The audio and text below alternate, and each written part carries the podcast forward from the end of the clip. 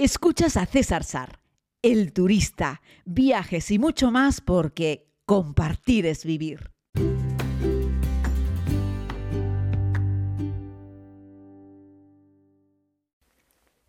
Querida comunidad, les envío un cálido saludo desde la isla de Tenerife, donde les estoy grabando este podcast. Hoy les quiero contar una curiosidad para ello nos vamos a tener que sumergir en el subcontinente indio. Soy muy fan de India. Este es un país que lo amas o lo detestas. No suele haber término medio. Conozco personas que han pasado un día y han tenido que regresar al aeropuerto para salir del país porque le parecía insoportable el olor que hay, mm, la cantidad de suciedad, las cosas tiradas, eh, la densidad de población, el ruido que puedes encontrar. Sin embargo, hay otras muchísimas personas que les ocurre lo contrario.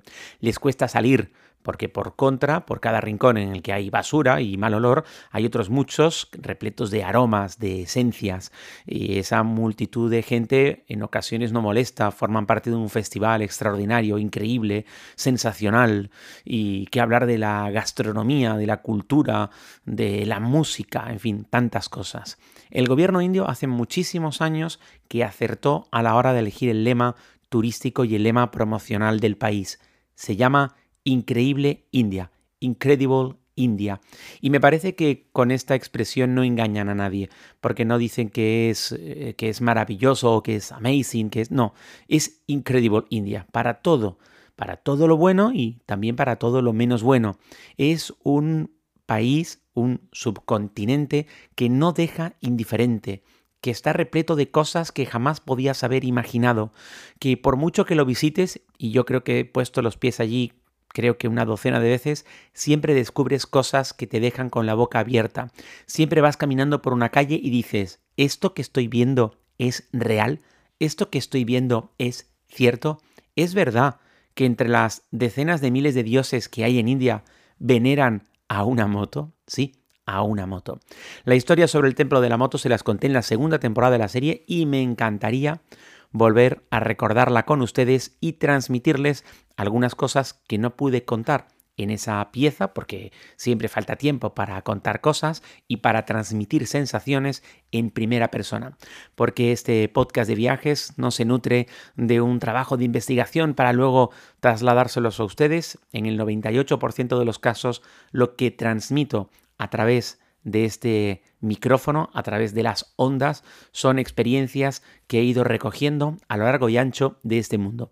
Y antes de que empiece a aparecerme a Don Pimpón, vamos a escuchar esa historia del templo de la moto en la India. Thank you, sir. Thank you.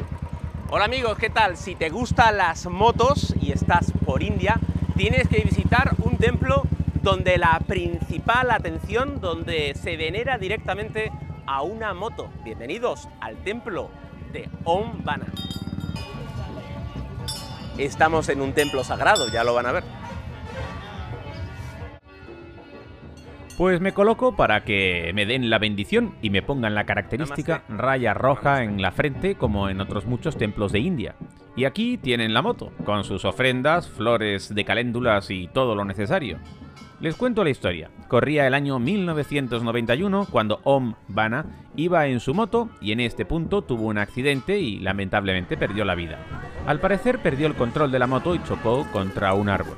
La moto cayó en una zanja, justo aquí. Se cuenta que murió al instante. A la mañana siguiente, tras el accidente, la policía llevó la motocicleta a la estación de policía más cercana. La sorpresa fue cuando una mañana más tarde la moto había desaparecido. La buscaron y la encontraron nuevamente en el lugar del accidente. Vamos, aquí. Esto causó un gran revuelo en el lugar. Así que la policía tomó nuevamente la moto, le vació el depósito de combustible y la llevó nuevamente a la estación, pero esta vez la puso bajo llave. Una vez más, a la siguiente mañana había desaparecido.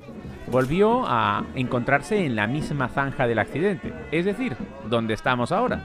Cada vez que la moto era movida de aquí, regresaba a su lugar.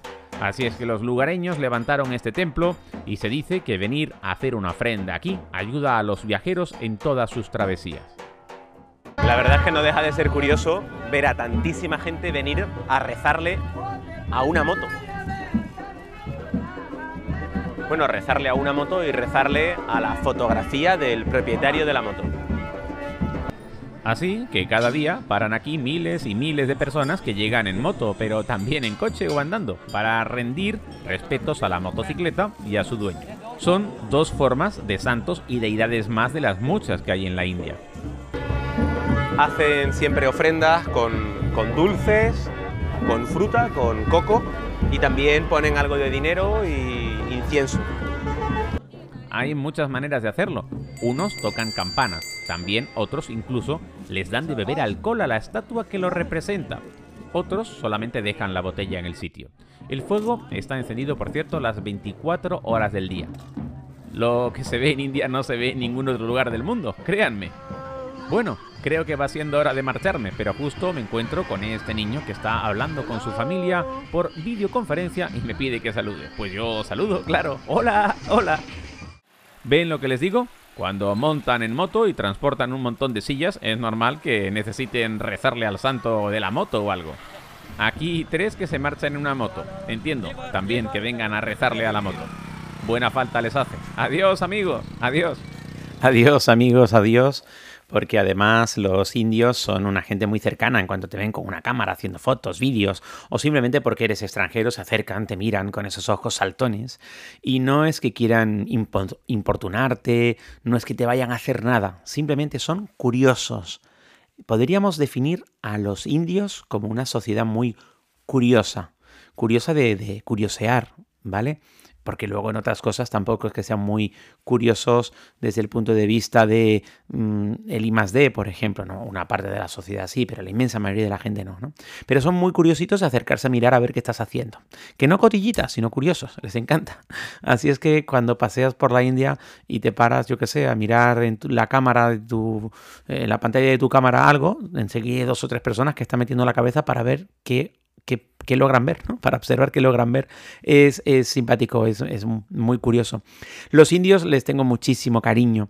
Eh, nunca hubiese imaginado que había un templo dedicado a una moto. Ojo, hay otros muchos templos dedicados a otras muchas cosas en la India. Los famosos son los de las ratas, también están los templos de los monos. Bueno, hay templos de todos los animales que podáis imaginar con representación física animal o no pero hay templos dedicados a todos los animales. Creo que son 30.000 eh, dioses con sus 30.000 deidades. Eh, por ejemplo, su deidad, su vehículo es un ratón. Este templo no es muy grande, tiene una zona de aparcamiento enorme, porque evidentemente la gente que va allí lo hace fundamentalmente en coche o en moto, pero también paran camiones. Y a la entrada del templo, pues te ponen esa marquita en la frente, hay un santón que te dice unas palabritas, te rocian con un poquito de incienso y entras. Se camina a favor de las agujas del reloj. Eh, si no habéis visto la historia, la habéis escuchado pero no la pudisteis ver en la, en la televisión, se camina alrededor de las agujas del reloj. Es un templo al aire libre, es decir, no está techado. Eh, hay una parte del templo que acoge la moto dentro de una estructura de cristal y otra parte del templo que es como una pequeña pagoda en la cual está la estatua dedicada a Omban, que es la que van rociando con, eh, con alcohol y luego está esa especie de fuego eterno, ¿no? Eh, todo tiene un ambiente muy, muy, muy amable mm, y además huele muy bien, tiene un aroma. Yo no sé si es la mezcla del incienso con el alcohol, pero la verdad es que huele muy bien. Por supuesto, para entrar a ese pequeño recinto hay que descalzarse y vas pisando algunas partes en suelo, otras partes en tierra, ¿vale?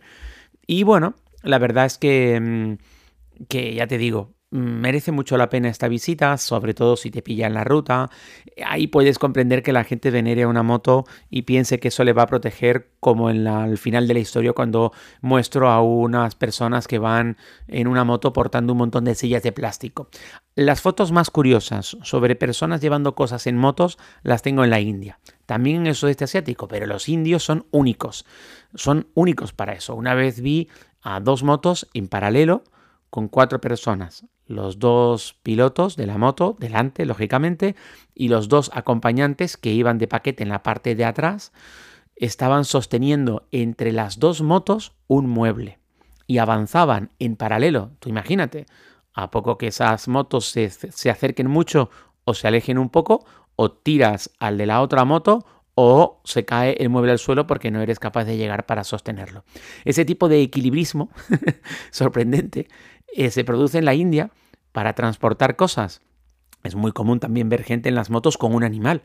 Pero eso también se ve en muchos países árabes, ¿eh? cuando van eh, la persona que va conduciendo en la moto y en medio entre los pies lleva una cabra, por ejemplo, la lleva amordazada, la lleva atada de pato con las patas, o la persona que va detrás lleva un cabrito, eh, o, o, lleva eso, un corderito pequeño y lo lleva la persona que va detrás sobre sus piernas, ¿no? Ahorcajadas y sobre sus piernas y las patas van por los lados. Bueno, en Vietnam te ves mucha gente que lleva cerdos vivos en la parte de atrás de las motos, las llevan, los cerdos los llevan como si fuesen alforjas en la parte de atrás y a ambos lados de la moto. Por favor, como digo siempre, no os pongáis a juzgar a estas personas por hacerlo así.